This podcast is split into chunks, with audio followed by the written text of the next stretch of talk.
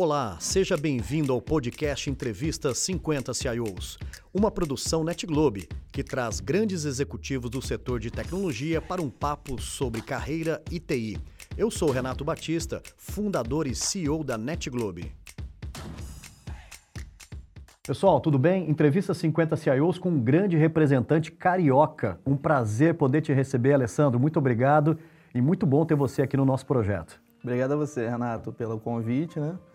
E eu acho que esse bate-papo, essa conversa, né, tá próximo de pessoas que a gente gosta, que a gente admira, é legal demais. Aí a recíproca é muito verdadeira, Alessandro. Olha, nós estamos aqui na Live 50 CIOs, né, começando como Live 50 CIOs, passando pelo projeto Entrevista e nós estamos produzindo conteúdos aqui para o livro Por Trás da TI.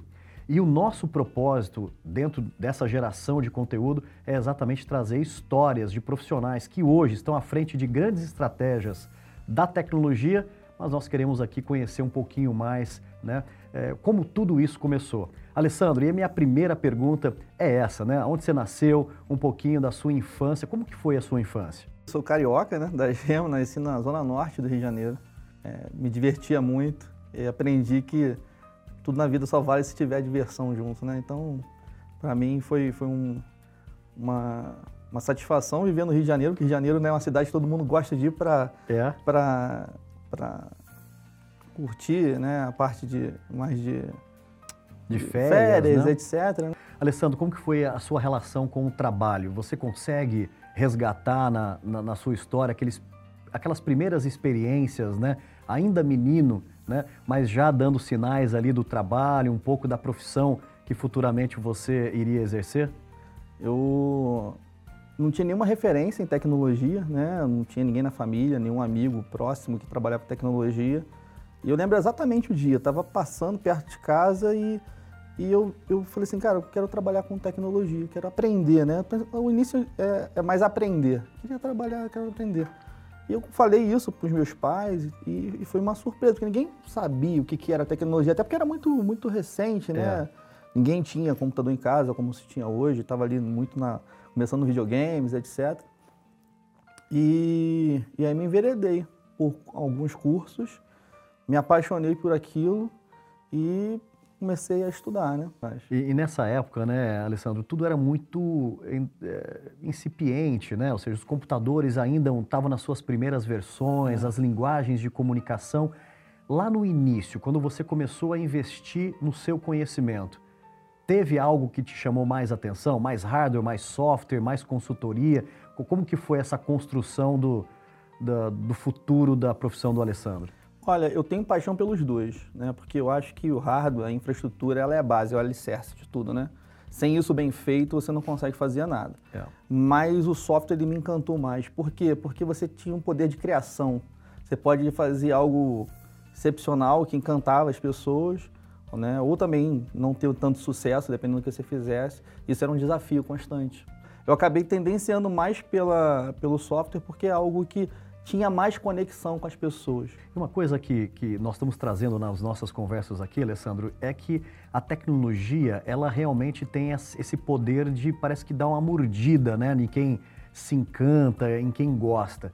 Uh, quando você olhou a perspectiva de ir para uma carreira de tecnologia? Olha, e como eu falei, né, eu aprendi que nada na vida você pode fazer se não for te divertir. Você não precisa fazer o que você gosta, mas você tem que gostar do que você faz. Então, é, para mim, eu sempre é, investi todo o conhecimento, toda a minha base, todo o meu desenvolvimento foi sempre em tecnologia. Legal. Eu também criei a minha é, jornada profissional investindo muito no conhecimento técnico né, que nos dá essa base, é base, importante. E quando foi o começo, Alessandro? Quando, qual foi seu primeiro emprego? Você lembra? Na IBM, né, estagiando, né, saí logo. O primeiro onde eu me enveredei foi num curso técnico profissionalizante, né, um, antigamente chamava processamento de dados. E ali, cara, eu, eu, eu queria aprender. Era uma esponja, absorvia, absorvia, e dali em diante eu não parei mais. Alessandro, você estava comentando comigo também que parte da sua carreira você trabalhou muito em projetos, né? muito eh, como consultor, ajudando e entendendo os problemas de diversas empresas. Uhum. Como que foi esse início? É, assim que eu estava estagiando, eu já comecei a fazer alguns cursos. Né? Uma grande consultoria tinha alguns cursos lá baseados na, na, na tecnologia Microsoft e tal. E o que me encantava era fazer, quanto mais é, é, desafiador fosse o, o, o, projeto, quanto mais desafiador fosse o trabalho que eu fosse realizar, eu topava. Eu... Nessa fase que você é, traba trabalhou numa consultoria e vários clientes, tem algum projeto que te chamou mais atenção, Alessandro?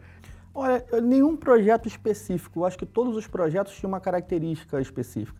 Então eu, eu, eu gostava de projetos que me desafiavam e projetos que traziam algo novo. É, você vê a, todo o que você construiu funcionando, integrado e, e, facilitando a vida das pessoas, das companhias, cara, isso me encanta demais. Qual foi o momento na sua carreira que você se descobriu como, como gestor? Olha, é, foi, foi bem interessante e desafiador, né? Porque é, um, é uma transformação. Como a gente falou, a gente investe muito no conhecimento técnico e ser, conhecimento técnico em teoria ele é mais fácil, né? Porque você absorve aquilo, você coloca na prática, vê o resultado. Então foi bem desafiador, aprendi muito, li é. muito nessa época. Você lidar agora com pessoas que dependem do teu direcionamento, foi ali que eu aprendi que a tática e a estratégia é importante para a tecnologia. E depois dessa experiência, Alessandro, como que foi o, o próximo passo? Aí fui convidado para trabalhar no Banco do Brasil, né? através de uma consultoria também, mas com projetos específicos. Ali fiquei 10 anos, né, trabalhando na parte de capitalização na Brasil Cap, é, desenvolvendo projetos de grande complexidade, cuidando da parte de sustentação. Ali tinha um número muito expressivo de, de, de sistemas em ambiente produtivo, projetos que de incentivo, né, grandes. É... É, o, o setor é, bancário, o setor de previdência como um todo, ele é muito evoluído, né? principalmente na questão da tecnologia. No caso da Brasil Cap Securitário também Securitário, é, né? é, é, é, bem evoluído e tinha toda a integração com, com o banco. Né? Tem todo, a, toda a questão do, do, da transformação tecnológica, né? do, do, do da evolução tecnológica das, das ferramentas, mas também tinha todos um, os desejos das áreas de negócio de, de alterar sistemas legados. Então, eu participei de um, um grande projeto para transformar todos os sistemas legados e a gente conseguiu substituir lá. Você também, em algum momento da sua carreira, você eh, assim, se desafia em estar tá mudando de setor. Né? Como que é isso dentro da tecnologia? A tecnologia tem talvez esse grande brilho né, de nos dar a chance de conhecer diferentes mercados, negócios, modelos, né, mas não saindo do nosso core, que é a tecnologia. Eu fui, né, atuando atualmente na Taesa Energia. Cara, para mim me encantou.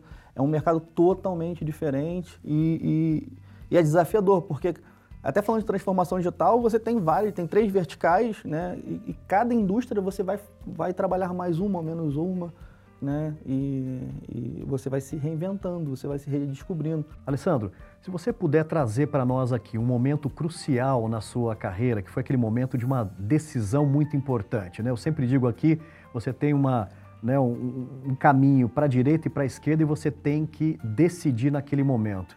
Qual foi esse momento na sua carreira, Alessandro? Bom, foi quando eu, é, a consultoria me convidou, né? A CWA para fazer ser head de tecnologia. Né? Então já tinha liderado, coordenado várias equipes e ali naquele momento eu, eu pensei, olha, acho que não tem mais volta. Né? Então aqui eu estou indo para uma carreira de gestão e era o que eu queria, porque eu gosto né, de, de, de lidar com pessoas, com, né, é o que me fascina, o que me motiva todo dia. E, e, ali eu aprendi muito. Foi onde eu, que eu acho que foi a época que eu mais li, né? Eu estava comentando, eu, foi, eu, aprendi que dava para ler dois livros ao mesmo tempo, né? Para você conseguir é, estar pronto para esse desafio. Né? Acho que preparado a gente vai se preparando, a bagagem te ajuda, mas é, para estar tá pronto para assumir um desafio e liderar pessoas, trabalhar especificamente em gestão, em tática, estratégia. E, cara, é, me encantou, né? é o que eu quero fazer, é o que eu gosto de fazer. Alessandro, nós temos falado muito aqui sobre aprendizados, aqueles aprendizados que nós levamos para a vida. Como que foram esses aprendizados na sua trajetória?